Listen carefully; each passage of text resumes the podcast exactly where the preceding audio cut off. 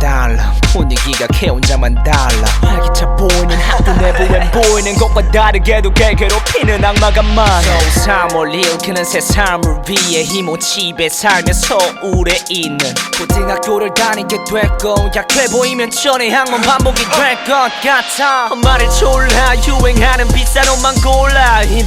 옷 담배도 입에 물며 밀어. 같은 그들의 길을 따라가기로 마음먹어 발걸음은 가벼운ทิ้교길을 걸어. 내 가방만 들어도 되고 내 물건은 날 위해 쓰는 당연한 것들 그에게는 자그마한 행복이 돼.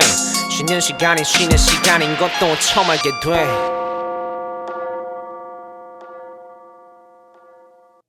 그 흠옷이 대신 인정을 받아 야니 담배 있냐? 야 불 좀 붙여줘. 미워했던 놈들과 똑같은 놈들이 자신과 어울린다는 이상한 느낌이 들었어. 동시에 들었던 동질감에 행복해. 금요일 체육 시간. 체육복이 없어 뒤에 있는 만만한 놈의 뒤통수를 갈겼어.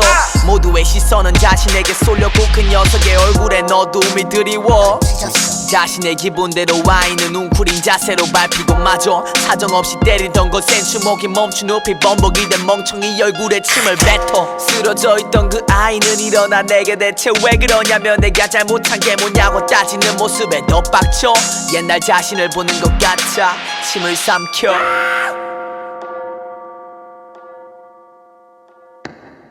어깨빵을 당했을 때 미안하기만 했던맘 어깨빵을 고의로 하게 되는 입장. 되고 나니 촌나봐. 기분을 폭력으로 풀고 그 아이는 미안하다. 빌고 빌며 무릎 꿇고 그가 당한 것을 되풀이하듯 무자비한 폭행 속에 손에 쥐어진 실수는 마치 살수가 되어 다시 돌이킬 수 없는 선홍색의 사인으로. 친구의 목에선 검붉은 선이 그려지며 결국 너 뿌리치고 싶던 악마 손을 잡았어.